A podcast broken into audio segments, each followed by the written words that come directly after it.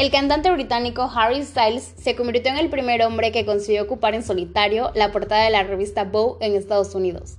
En la polémica sesión fotográfica se ve a Harry Styles luciendo vestidos, todo tipo de faldas e incluso una especie de tutú.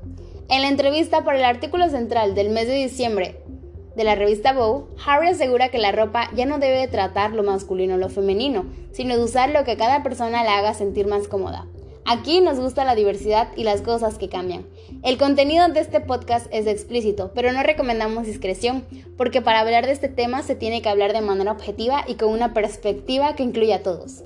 Es momento de cuestionarnos, parte de nuestra identidad, de nuestra vida y otras cosas que no nos hemos cuestionado nunca. Hola, soy Yamixi. Hoy vamos a hablar de la ropa no tiene género. La expresión de género no tiene nada que ver con tu identidad sexual o identidad de género. La expresión de género es una manifestación externa de los rasgos culturales que permiten identificar a una persona como masculina o femenina conforme a los patrones considerados propios de cada género por una determinada sociedad en un momento histórico determinado. Absolutamente todo tiene un género asociado por razones sociales y culturales.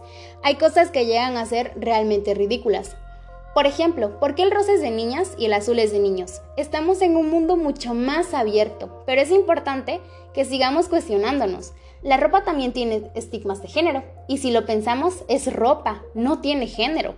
El género se lo estás asignando tú según lo que nos han enseñado. La ropa sin género, unisex o neutra habla de un universo de prendas que sin distinción de tallas, colores, formas ni tamaños pueden adecuarse al guardarropa de cualquiera.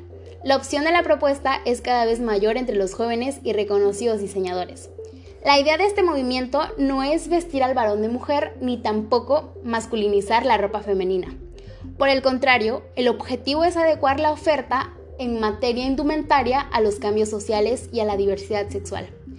Hace muchos años que la ropa unisex está presente y quizás más de una vez la hayamos dejado pasar pensando que es para el género opuesto.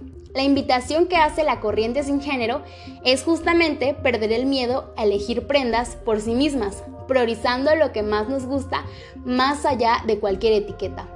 Es por eso que en este podcast te invitamos a vestir como a ti se te dé la gana. Rompe esquemas.